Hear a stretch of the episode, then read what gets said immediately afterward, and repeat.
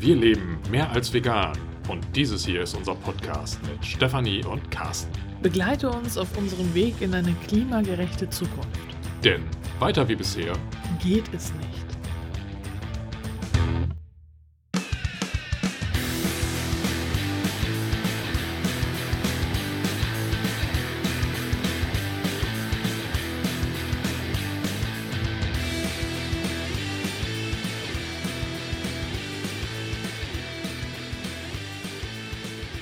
In der heutigen Folge stellen wir mal wieder ein Buch vor. Also wir haben einfach einen Riesenstapel an Büchern, äh, den wir noch ja, abarbeiten müssen quasi. Also wir haben noch ganz viele Bücher, die wir gerade lesen und auch schon welche, die wir schon gelesen haben und die sozusagen in der Warteschlange stehen, aber thematisch jetzt gerade noch nicht passen.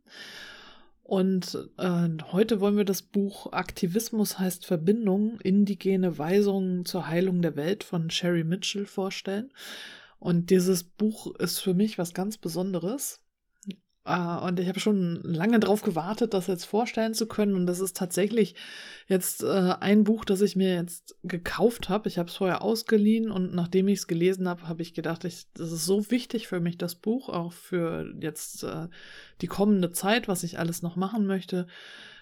Ich muss dieses Buch einfach haben, besitzen, nicht um des Besitzens willens, sondern einfach um da immer wieder reinlesen zu können. Und bevor ich dir jetzt erzähle, warum ich das Buch so toll finde, möchte ich mich erstmal bei einigen Menschen bedanken, die Transkripte von Podcast-Folgen Korrektur gelesen haben. Und zwar sind äh, seit wir die letzte Folge aufgenommen haben, nicht seit sie veröffentlicht wurde, sondern seit wir sie aufgenommen haben, einige korrekturgelesene Transkripte eingetrudelt. Und ich möchte in der Reihenfolge, in der sie angekommen sind, äh, mich bedanken bei Astrid, Erika, Birgit, Wolfgang und vor allem Rupert. Rupert ist nämlich äh, momentan dabei, einfach stetig weiter Korrektur zu lesen, Transkripte Korrektur zu lesen und das ist wirklich wunderbar. Da bin ich total dankbar für, denn äh, jedes Transkript, äh, was Korrektur gelesen wird, äh, muss ich nicht mehr Korrektur lesen und es äh, sind jetzt einfach noch 212 Folgen vom Mehr als vegan Podcast offen. Da ist also noch ordentlich Luft nach oben. Äh, neun Folgen sind in Bearbeitung, also nicht von diesen 212 Folgen, sondern zusätzlich zu den 212 Folgen sind neun in Bearbeitung von äh, netten Menschen, die sich bereit erklärt haben, Transkripte Korrektur zu lesen. Und 68 Folgen sind jetzt äh, derzeit schon transkribiert worden. Ich hatte mir ja eigentlich vorgenommen, jeden Tag eine Folge zu transkribieren, äh, beziehungsweise nicht zu transkribieren, sondern das Transkript Korrektur zu lesen. Das Transkribieren übernimmt ja eine Software. Aber das Korrekturlesen, das muss ich dann halt machen.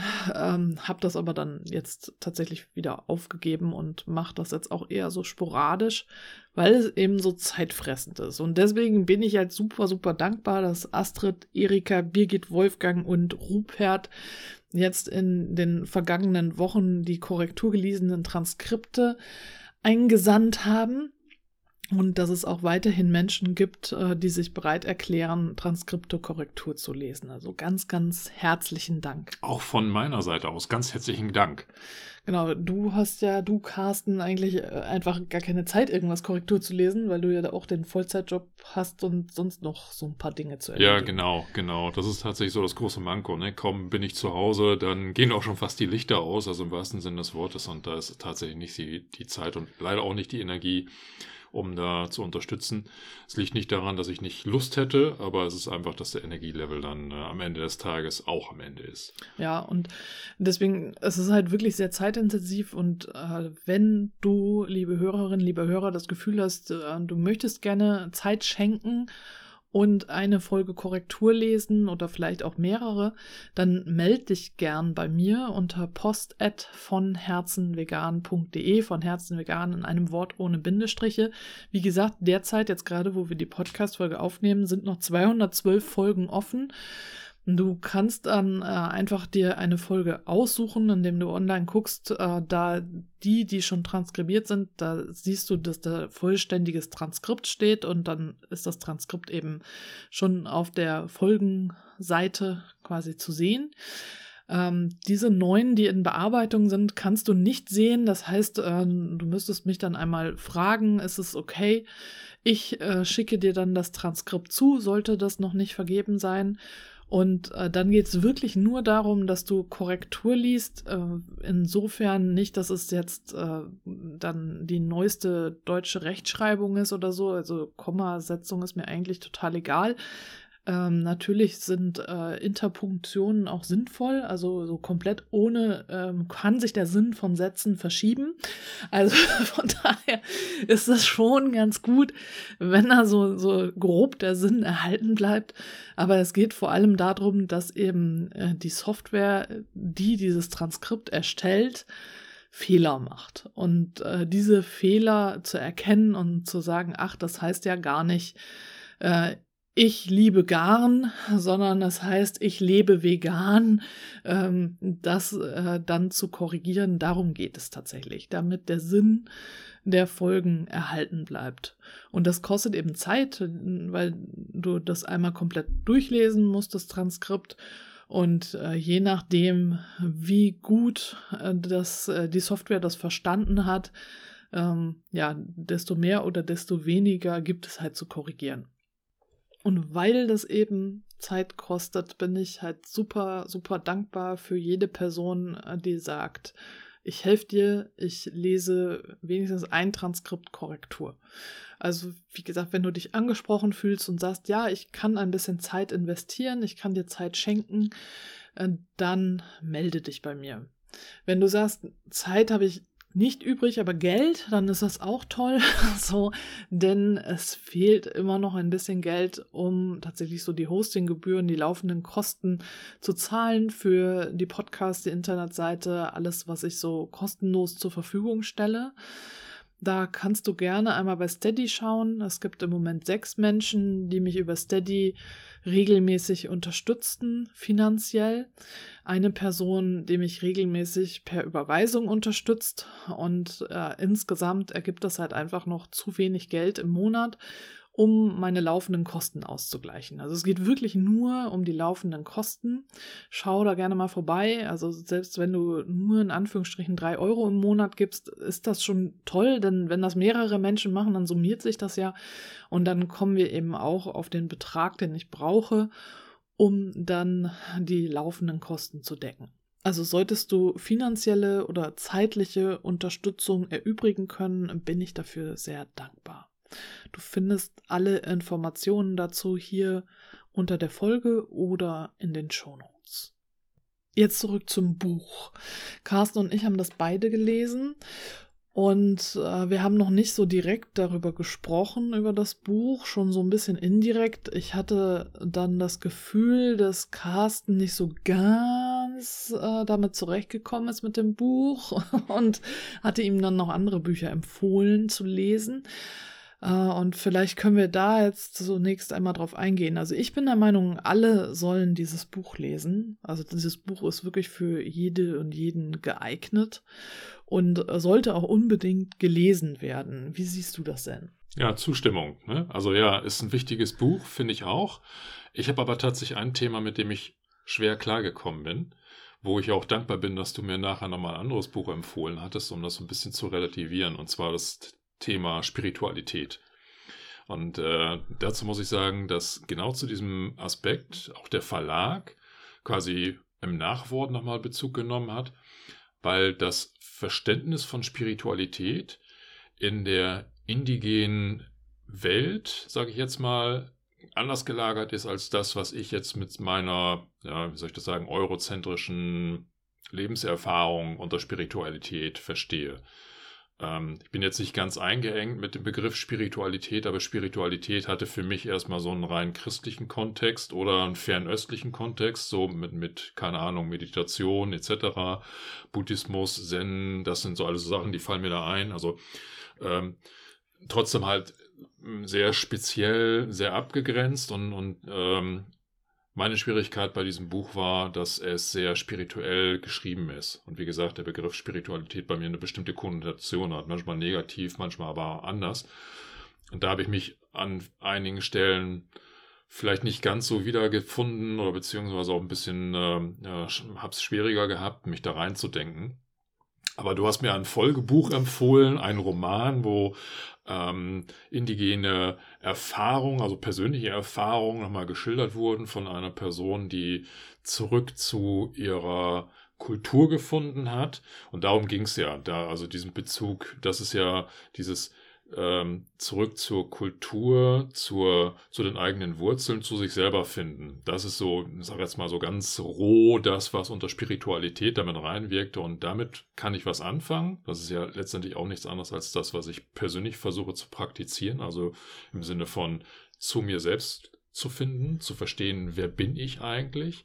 Und das ist äh, in der indigenen Welt natürlich ein sehr ähm, großes Thema. Also wirklich zu sich selbst zu finden und auch diese Verbindung zu sich selbst und, und zur Mitwelt wieder aufzubauen. So. Aber wie gesagt, beim Lesen dieses Buches bin ich da mal so ein bisschen drüber gestolpert. Deswegen kam ich jetzt am Ende des Buches nicht ganz so euphorisch aus dem Lesen heraus wie du. Du hast ja viel mehr direkter mitgenommen und ich bin dann immer über dieses Stolpersteinchen Spiritualität gestolpert.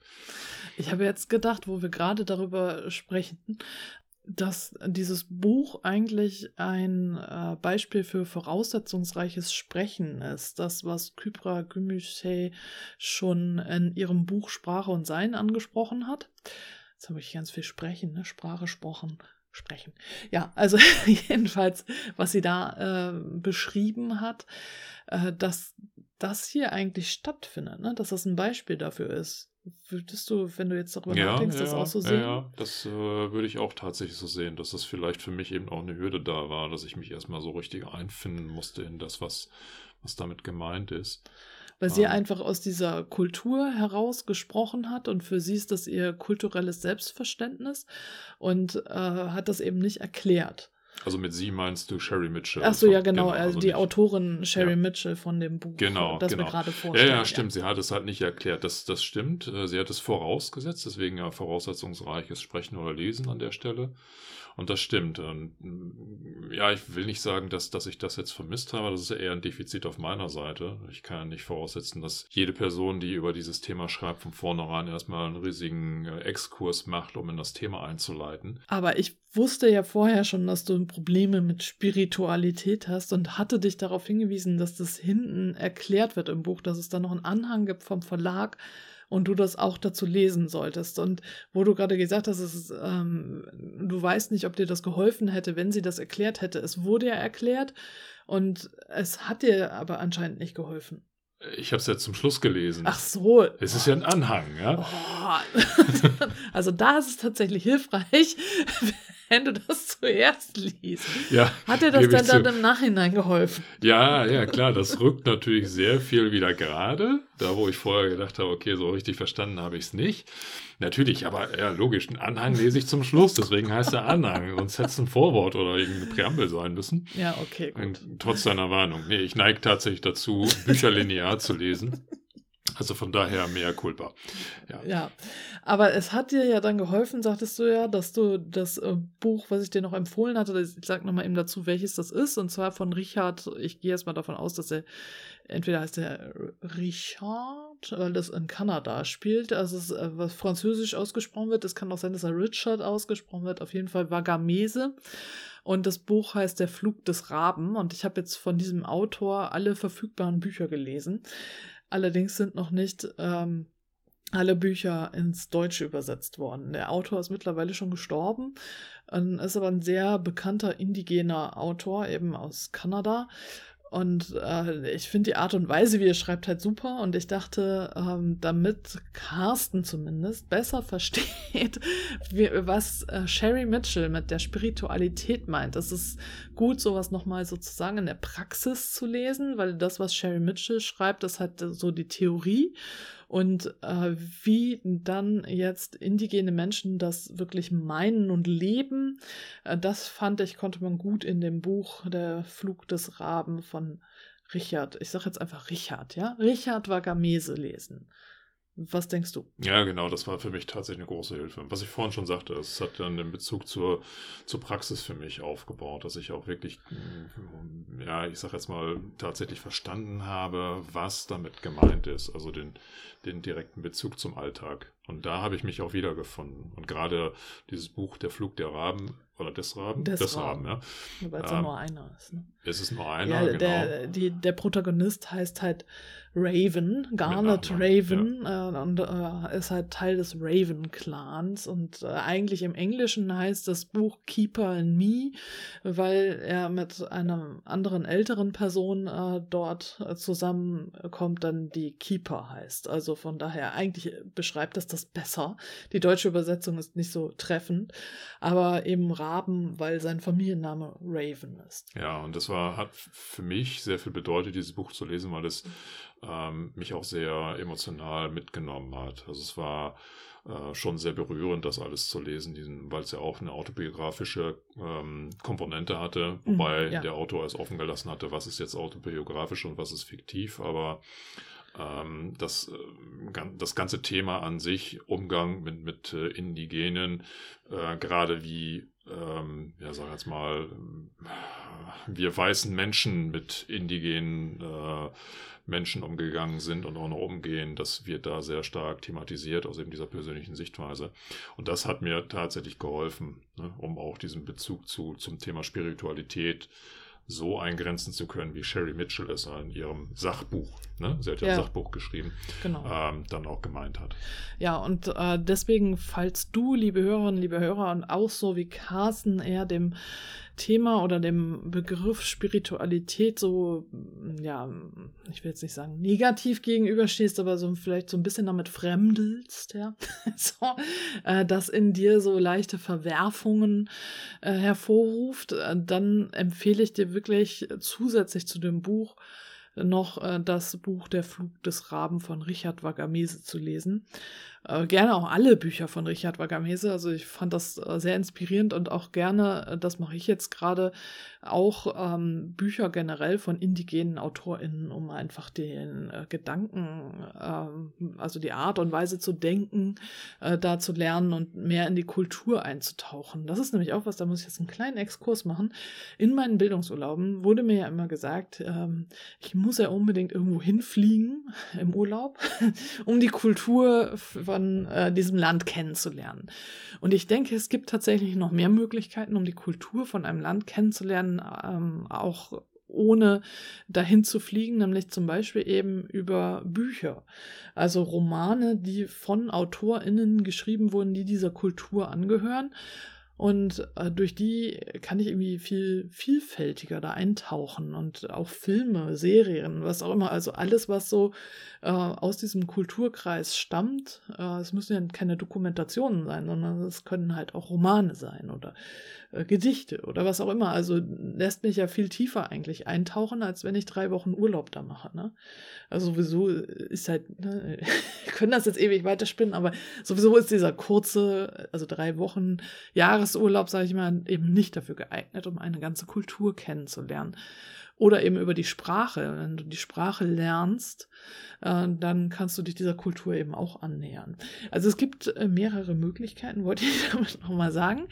Genau. Und auch generell ist es so, dass sich aus dem Buch halt eine Vielfalt von Themen ergibt, die wir in zukünftigen Folgen auch noch behandeln wollen. Wir planen auch noch eine Serie, sowas wie eine Serie zum Thema Gewalt in verschiedensten Formen. Da hat Carsten schon zwei Bücher eigentlich theoretisch vorbereitet, schon durchgearbeitet, die auch noch eben äh, dann vorgestellt werden wollen mit bestimmten Schwerpunktthemen.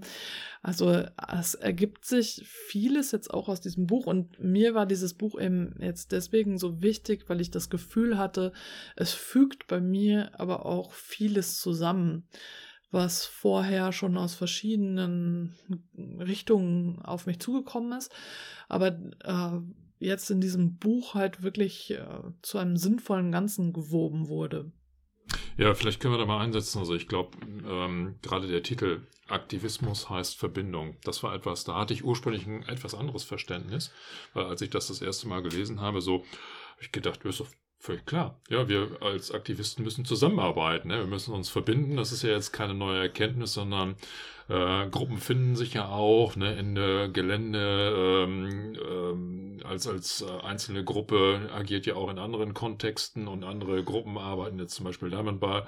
Ähm, also von daher dieses Verständnis, dass, dass äh, soziale Gruppen untereinander äh, Verbindung schaffen müssen als Aktivisten, das ist ja wohl klar. Warum gibt es da jetzt ein eigenes Buch?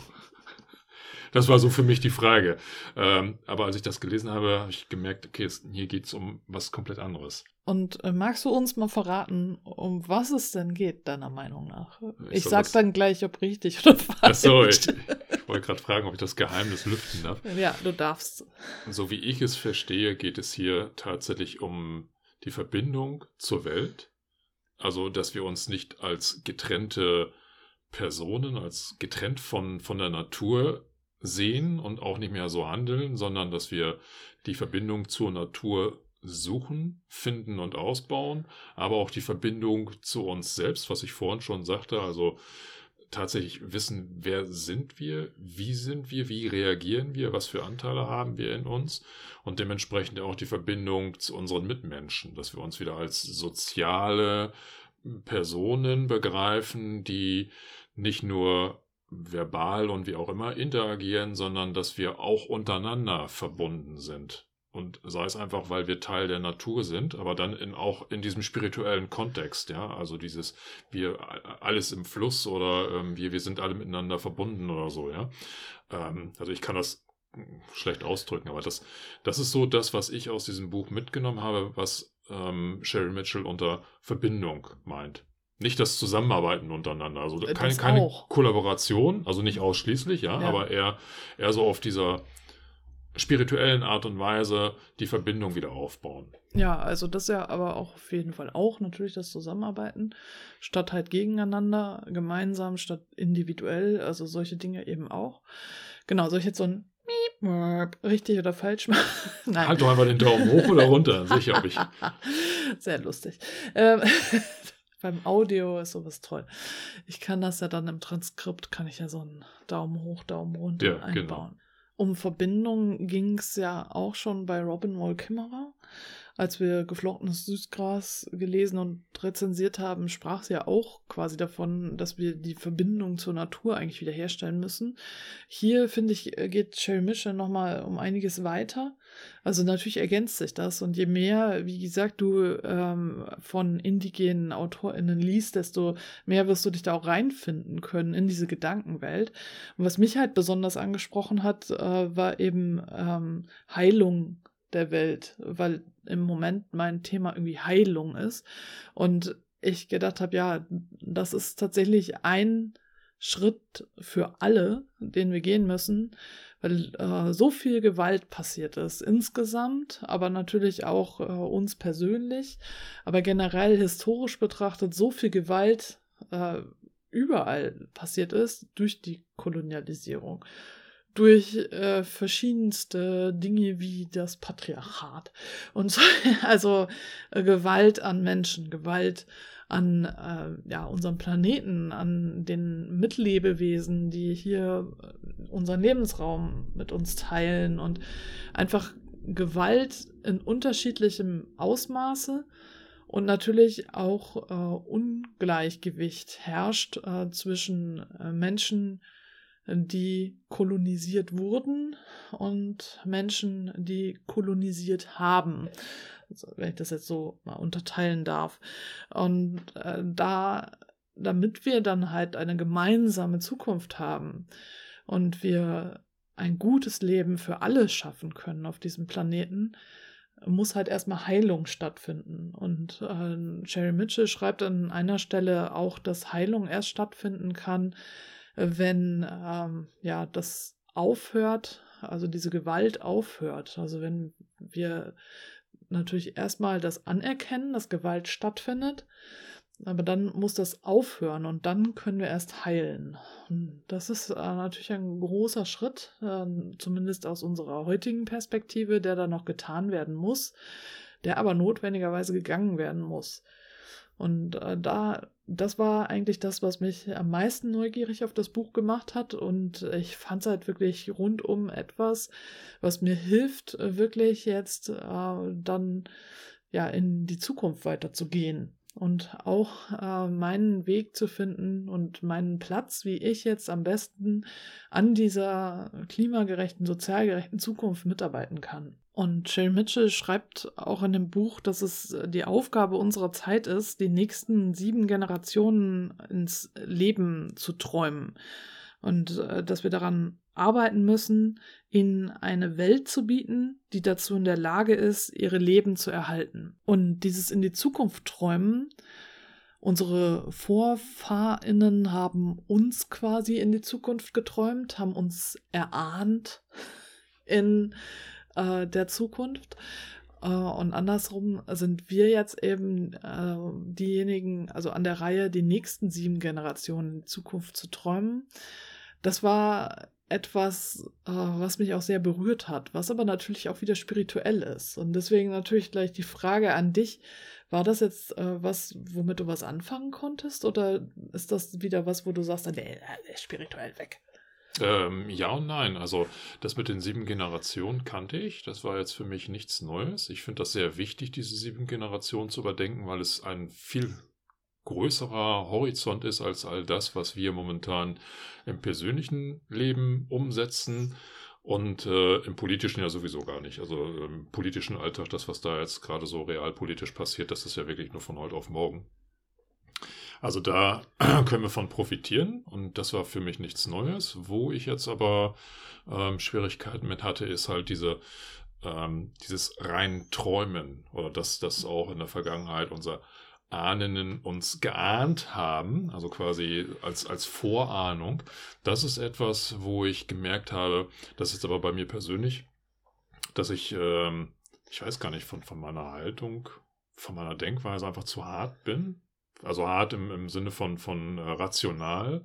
Da fehlt mir vielleicht noch so diese emotionale Komponente oder sowas. Also ich, Spiritualität verbinde ich sehr stark mit Emotionalität. Ne? Mhm. Also das ist für mich, ähm, will nicht sagen so, so im Gleichklang, aber das klingt da schon mit an. So, und ich merke, dass ich von meiner Prägung her tatsächlich eher so hart und nüchtern und sachlich. Du musst die Welt halt irgendwie rational begreifen, äh, so, so aus diesem Kontext heraus bewerte. Und deswegen fällt es mir auch schwer, sowas anzunehmen. Ne? Mhm. Ne? Mehrere Dinge fallen mir dazu ein.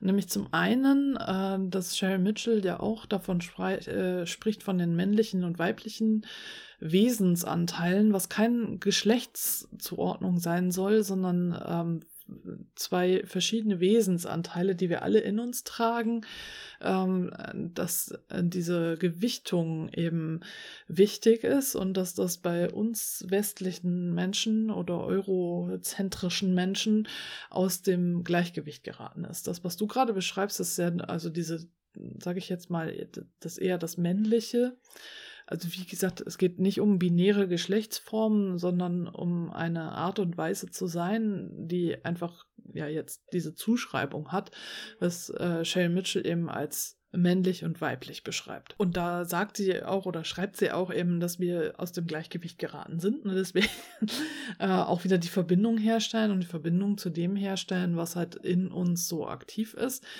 äh, führt für mich irgendwie wieder zu Gedanken über toxische Männlichkeit und äh, wie ähm, männlich gelesene Menschen aufwachsen in unserer Gesellschaft äh, und könnte eben jetzt darin enden, dass du so empfindest.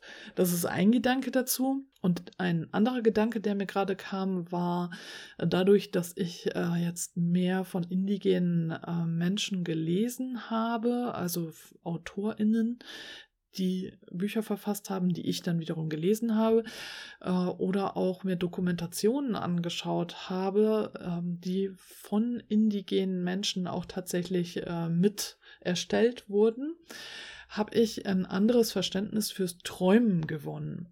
Dass das indigene Verständnis äh, von Traum und Träumen ein ganz anderes ist, als wir das haben. Da bin ich aber auch gerade erst frisch dabei, da bin ich noch auf Recherchereise sozusagen, äh, habe da erst so ein bisschen was äh, zu gelesen, kann aber eben jetzt schon sagen, dass das wahrscheinlich deswegen dir so komisch vorkommt, weil auch hier wieder ein anderes kulturelles Verständnis äh, vorherrscht bei dem, was Sherry Mitchell da schreibt dass äh, wir das überhaupt gar nicht so können, in Anführungsstrichen. Also wir sind gar nicht fähig, auf diese Art zu träumen, wie Sherry Mitchell das meint. Äh, wie gesagt, stehe ich da noch völlig am Anfang, was äh, die Träume, die kulturelle Bedeutung von Träumen in indigenen Gemeinschaften betrifft. Ich verlinke aber gerne schon mal zwei Links äh, zu diesem Thema, dann kannst du da, liebe Hörerinnen, liebe Hörer, schon selbst tätig werden und äh, weiterlesen. Wenn du andersrum da schon viel weiter bist als ich und äh, da mir Lektüre empfehlen kannst, dann melde dich auch gerne. Da freue ich mich natürlich auch drüber. Also mich hat das jedenfalls sehr angesprochen, dass Sherry Mitchell davon schreibt, dass wir die neue Welt kollektiv äh, in die Wirklichkeit träumen müssen. also, äh, weil ich ja auch schon äh, ganz viel halt mit Träumen und Vorstellungskraft und äh, Reisen in die Zukunft jetzt gearbeitet habe und auch immer noch arbeite. Und deswegen war das für mich halt ein wunderbarer Anknüpfungspunkt, auch ohne vorher schon irgendwie mehr in die kulturelle Bedeutung von Träumen bei indigenen Völkern einzutauchen. Und äh, ja, was Sherry Mitchell dann als die Aufgabe unserer Zeit bezeichnet, was ich vorhin äh, zitiert habe, das betont sie auch nochmal, indem sie schreibt, wir investieren 10% unserer Energie, um zu erkennen, was verändert werden muss. Weitere 10% investieren wir, um unsere Beteiligung am Schaden rückgängig zu machen. Und mit den restlichen 80% erschaffen wir eine Wirklichkeit, die Mitgefühl, Sicherheit, Gleichheit, Gerechtigkeit und Nachhaltigkeit für alles Lebendige bietet. Und äh, damit legt sie halt äh, nochmal den Schwerpunkt darauf, dass wir halt nicht nur darauf schauen, was halt verändert werden muss und wie wir den Schaden rückgängig machen sollen oder können, sondern vor allem halt unsere, den Hauptanteil unserer Energie darauf verwenden, diese neue Welt zu schaffen und die ins Leben, in die Wirklichkeit zu erträumen. Und das ist genau das, was mich anspricht. Ja, das ist auch genau das, was heute nicht passiert. Ne? Ich bin jetzt wieder beim ganz normalen politischen Alltag. Wir gucken halt, wo ist was schiefgelaufen, häufig auf technologischer Basis. Und wie kommen wir da in Zukunft raus? Eben auch auf technologischer Basis. Und damit ist es dann auch. Ne? Dafür ist für uns der Fall erledigt. Viel mehr brauchen wir nicht. Zukunft gesichert, alles tut die weiter wie bisher. So ist ja das, was man so außen im Moment ja. wahrnimmt, ja. Und ja. Äh, jetzt, also das, da ist Sherry Mitchell ja viel klarer, dass sie sagt, hey, das sind nur 20 Prozent dessen, was wir machen. Wobei ja. sie ja noch gar nicht, ihr Ansatz ist ja ein ganz anderer, ist ja gar nicht technologisch, sondern tatsächlich spirituell und damit eben auf der gesellschaftlichen Ebene. Aber dann eben, das sind die 20 Prozent und der große Teil dessen, was dann tatsächlich zu leisten ist, findet ja auf einem ganz anderen Feld statt. Das ist dann halt das Schaffen einer besseren neuen Welt. So, und da, wo wir ja quasi heute mit, mit unseren Alltagspraktiken hoffen, das ergibt sich dann irgendwie von alleine, wenn man ne, die beiden ersten Themen, Schadensidentifikation äh, und Schadenskorrektur und Begrenzung dann erledigt hat, der, der Rest erfüllt sich dann von alleine, stellt sich halt klar, nee, da fließt eigentlich der Hauptanteil der Arbeit rein. Ja, Sherry Mitchell betont das auch nochmal, indem sie schreibt, wir müssen bereit sein, mehr zu tun, als eine Forderung zu stellen. Wir müssen bereit sein, aktiv an der Schaffung einer Welt zu arbeiten, in der diese Forderung erfüllt werden kann. Und äh, das fand ich halt auch äh, wirklich sehr prägnant, äh, sage ich jetzt mal, dass sie ähm, nicht nur sagt, okay, wir wir können halt alles anprangern und es ist halt natürlich auch wichtig anzuprangern, aber äh, gleichzeitig, um alles im Gleichgewicht zu halten, solltest du eben auch mitarbeiten daran, äh, dass das, was du anprangerst, eben zum einen abgeschafft wird, aber dann auch äh, das, was du eigentlich willst, dann auch äh, geschaffen wird. Und Shell Mitchell schreibt an einer Stelle, wo es um Bildung geht, dass wir nicht versuchen sollen, unsere Kinder an diese Welt anzupassen, sondern wir müssen eine Welt schaffen, die zu unseren Kindern passt. Und wie genau das jetzt gehen kann, das erklärt sie eben in dem ganzen Buch. Und wir schauen auch noch mal einmal rein, wie das denn jetzt aufgebaut ist. Und zwar fängt es an mit äh, Teil 1, Fundamente legen. Und äh, da geht es um die Lieder von der Entstehung der Welt und die Liebe Tausender. Und die Liebe Tausender bedeutet tatsächlich eben, äh, dass wir jetzt, also du, liebe Hörerin, liebe Hörer und Carsten und ich, wir alle, die wir jetzt leben, aus der Liebe Tausender entstanden sind, denn äh, wir haben ja ganz viele VorfahrInnen, die irgendwie alle zusammengekommen sind im Laufe der Zeit und immer wieder NachfahrInnen gezeugt haben, die hoffentlich aus Liebe entstanden sind und auf deren Schultern wir theoretisch stehen oder die uns den Rücken stärken, welches Bild dir besser gefällt. Und das soll die Liebe Tausender sein tatsächlich. Und auch hier kann es natürlich sein, dass du so einen inneren Widerstand hast gegen die Liebe Tausender oder generell diese spirituelle Ansicht. Äh, hier muss ich auch direkt dann gleich dazu sagen, dass äh, das eben wieder das voraussetzungsreiche Sprechen oder Schreiben ist, denn Sherry Mitchell schreibt ja eben aus der Sicht ihrer indigenen Kultur. Und äh, aus dieser Sicht gibt es eben diese Liebe Tausender. Aus unserer eurozentrischen Sicht kann das eben sein, dass es äh, nicht immer liebevoll war. Das noch als Anmerkung dazu. Und wie geht es dann weiter? Ja, im zweiten Teil des Buches geht es darum, den Abweg zu verstehen. Also wie sind wir auf Abwege gekommen? Ähm, da geht es zum einen auf die Frage, äh, wo sind wir gerade? Äh, wie sind wir denn eigentlich hierher gekommen? Sie geht auf Trauer, Trauma und äh, Vertrautheit ein. Ähm, dann schreibt sie über Konflikte transformieren. Ähm, ein Teilbereich geht auf den Bereich Rechte und Verantwortung ins Gleichgewicht bringen. Dekolonisieren ist nochmal etwas, worauf sie äh, eingeht. Dann äh, unsere kindliche Abhängigkeit beenden. Eroberung und Aktivismus und Frauen tragen das Wasser der Welt. Genau, und äh, diese Kapitel, Überschriften, die Carsten gerade vorgelesen hat, sind dann immer auch nochmal unterteilt in Unterkapitel. Und gerade jetzt sowas wie zum Beispiel Dekolonisieren, da geht es äh, ja durchaus noch um einige wichtige Punkte, die mir auch noch nicht so alle klar waren, aber wo mir das Buch wirklich geholfen hat, dann nochmal, äh, ja, äh, das alles besser zu verstehen und letztlich, wir hatten das schon am Anfang gesagt, äh, ist dieses Buch sowohl für Carsten als auch für mich ein Ausgangspunkt für viele, viele weitere Themen, äh, die wir nochmal genauer untersuchen werden. Das heißt, das ist jetzt erstmal nur so ein Überblick. Und in Teil 3 geht es dann weiter uns den weiteren Weg vorstellen. Also erstmal haben wir ja geguckt, wo stehen wir jetzt, wie sind wir denn da hingekommen und wie geht's jetzt weiter.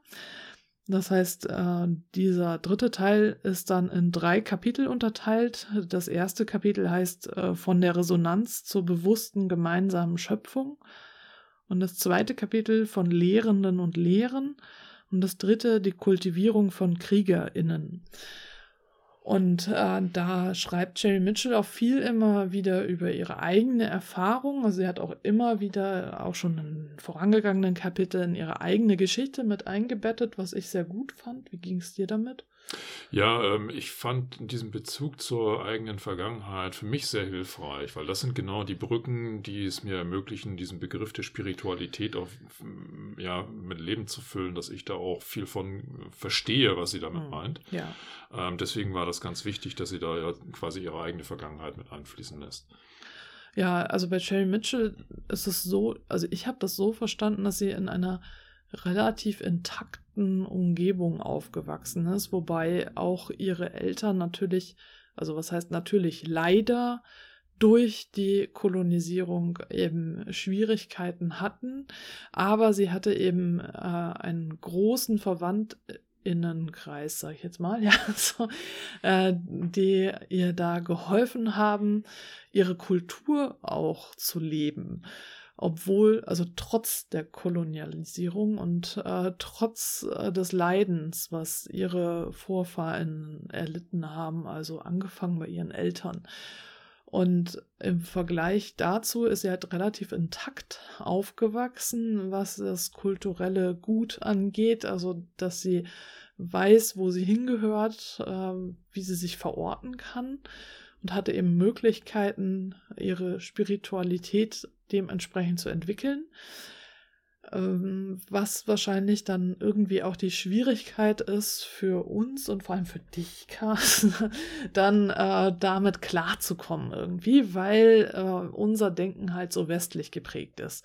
Und deswegen ähm, hatte ich dir, Carsten, halt dieses Buch empfohlen, der Flug des Raben von Richard Wagamese, ähm, weil dort der Protagonist eben auch fernab seiner Kultur aufgewachsen ist und dann erst äh, wieder als Erwachsener langsam gelernt hat, wieder seine Kultur kennengelernt hat und äh, sich mit den ganzen Werten zu verbinden. Und äh, das ist, glaube ich, genau der Weg, äh, der für uns auch interessant wäre, das zu lernen. Also das heißt, das ist wahrscheinlich etwas, womit wir uns eher identifizieren können, als mit einer Person, die halt schon von Geburt an quasi damit aufgewachsen ist und deswegen ein viel tieferes Verständnis hat äh, von Spiritualität. Hm, ja, und Verständniswelten, das ist auch etwas, was hier in diesem dritten Kapitel des dritten Teils dann nochmal hochkommt, nämlich wenn sie schreibt, die Kultivierung von KriegerInnen das ist etwas, wo äh, nochmal klar wird, wie unterschiedlich diese, dieser Begriff Kriegerin gesehen wird. Also das mhm. Verständnis, was ich so vorher mitgebracht hatte, ja klar, so Hollywood-mäßig aus dem Kino geboren, ja, ähm, halt Krieg, brutal, ne? Vielleicht noch der ehrbare Ritter, so ein Paladin, der vielleicht noch so ein paar ehrbare Grundwerte mit sich bringt, aber alles mehr so auf Kampf gemünzt. Mhm. So, das ist hier überhaupt nicht so äh, in der indigenen oder in, in dem, was Sherry Mitchell schreibt, in ihrer Kultur sind KriegerInnen Personen, die für die Gemeinschaft einstehen. Also ein Beispiel, ich hoffe, ich zitiere das jetzt richtig und nicht aus dem Buch Der Flug des Raben. Das verschwimmt so inhaltlich gerade so für mich, aber das, was ich so mitbekommen habe über diesen Begriff KriegerInnen, das sind äh, Personen, die zum Beispiel bei Feierlichkeiten dafür sorgen, dass zuerst die Alten, die älteren Menschen, dann halt äh, Kinder und Frauen und dann ganz zum Schluss eben diese Krieger was zu essen bekommen. Also das sind im Grunde genommen diejenigen, die äh, dafür sorgen, dass es der Gemeinschaft gut geht und das auch aktiv fördern. Also ich, keine Ahnung, Sozialarbeiter wäre vielleicht etwas, aber ist auch ein völlig falscher Kontext. Also mir, mir fehlt einfach der, der Übertrag, wo finde ich solche Personen hier in der westlichen Gesellschaft.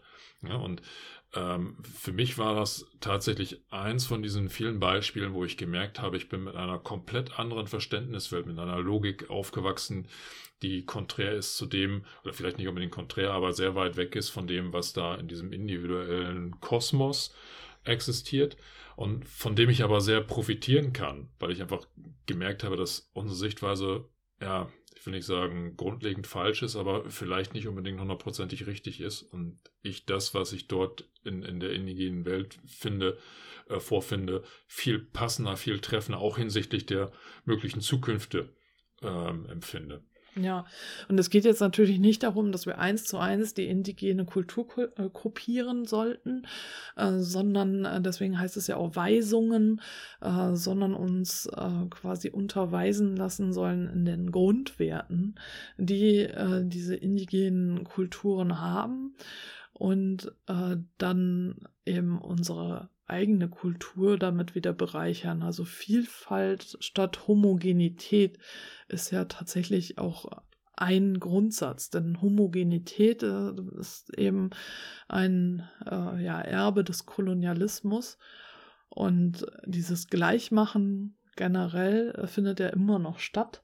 Und äh, darum geht es uns nicht und darum geht es auch Sherry Mitchell nicht, äh, dass sie jetzt sagt, alle müssen genauso denken wie sie, sondern äh, sie zeigt einfach nur, welche Werte wichtig sind in unserer heutigen Zeit. Ja, und damit sind wir auch gleich beim vierten und letzten Teil des Buches, vorwärts bewegen und aus dem Vergangenen schöpfen. So, und da ist das erste Kapitel in diesem vierten Teil eben kulturelle Grundwerte, das, was du gerade schon angesprochen hattest, die werden hier nochmal vorgestellt in aller Ausführlichkeit. Ähm, es geht dann da weiter in die, äh, über die indigene Lebensweise. Dann äh, werden noch vorgestellt vier Grundlagen selbstbestimmter Gesellschaften und das Buch schließt dann ab mit Leben in Zeiten der Prophezeiung. Genau, und dieser vierte Teil ist tatsächlich ähm, so ein, für mich ein Praxisteil, wie ich eine klima- und sozialgerechte Zukunft bauen kann. Und deswegen unter anderem habe ich das Buch auch gekauft und werde es jetzt nicht verlosen, äh, sondern behalten. Äh, es heißt nicht, dass du es unbedingt kaufen musst. Du kannst es bestimmt irgendwo auch ausleihen. Aber letztlich ist es für mich persönlich gerade sehr wichtig, das Buch. Und, und weil ich eben mich darauf konzentriere, zu schauen, wie kann eine Welt aussehen oder wie baue ich eine Welt sozusagen, in der ein gutes Leben für alle, alle Lebewesen auf diesem Planeten möglich ist. Und da gibt dieser vierte Teil gerade sehr, sehr viel her. Und ähm, die kulturellen Grundwerte, da habe ich schon alles soweit so rausgeschrieben. Die indigene Lebensweise gibt sehr viel her. Und ähm, die vier Grundlagen selbstbestimmter Gesellschaften, das ist äh, Ernährungssouveränität, Wassersouveränität, Energiesouveränität und Bildungssouveränität. Und da schreibt Sherry Mitchell sehr konkret auch darüber, äh, wie das aussehen kann und was auch schief läuft momentan schreibt auch bei Ernährungssouveränität ganz klar darüber, dass diese Fleischlastigkeit hier in unserer Gesellschaft eben auch ein Problem ist.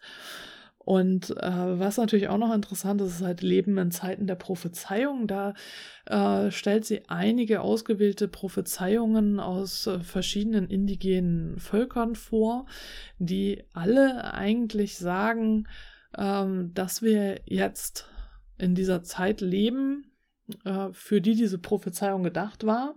Also in dieser Zeit, in der wir ins Handeln kommen sollten und ähm, in dieser Zeit, in der die weißen Menschen sich an die indigenen Menschen wenden und äh, schauen, also quasi deren Kultur, von deren Kultur lernen, von ihren Werten lernen, von ihrer Art und Weise, ähm, hier auf diesem Planeten zu leben.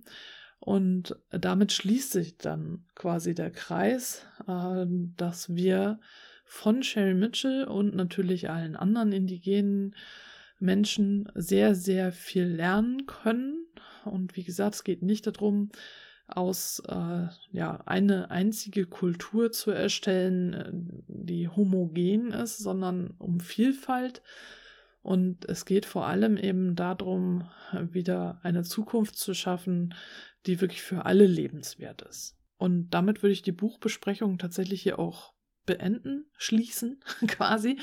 Ähm, natürlich steckt so, so viel mehr in diesem Buch und ich lege dir wirklich ans Herz, dieses Buch zu lesen. Also für mich äh, war es ein, ein Schlüsselbuch oder ist es immer noch und ein sehr wichtiges Buch und ich denke, dass du auch davon sehr viel profitieren wirst.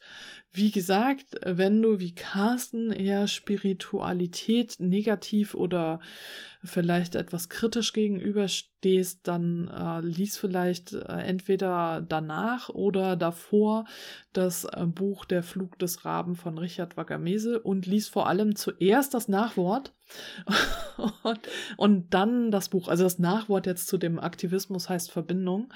Ich glaube, zum Flug des Raben gibt es kein Nachwort. Nein, also brauchst du, brauchst du jetzt kannst ist du ja lesen. Roman, genau, nee, aber jetzt hier zum Aktivismus heißt Verbindung, liest dann ähm, erst das Nachwort, dann das Buch. Und äh, im Nachwort findest du auch noch äh, Informationen zu dem Verlag. Das ist nämlich ein ganz besonderer Verlag, der heißt Worten und mehr, wobei Worten geschrieben wird W-Orten.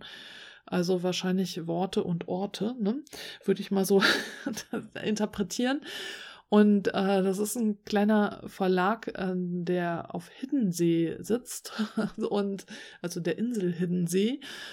Äh, und äh, sich dem diskriminierungskritischen Übersetzen auch gewidmet hat. Und das finde ich total spannend, äh, weil hier in dem Buch halt auf andere Art und Weise gegendert wird, als ich das jetzt zum Beispiel mache.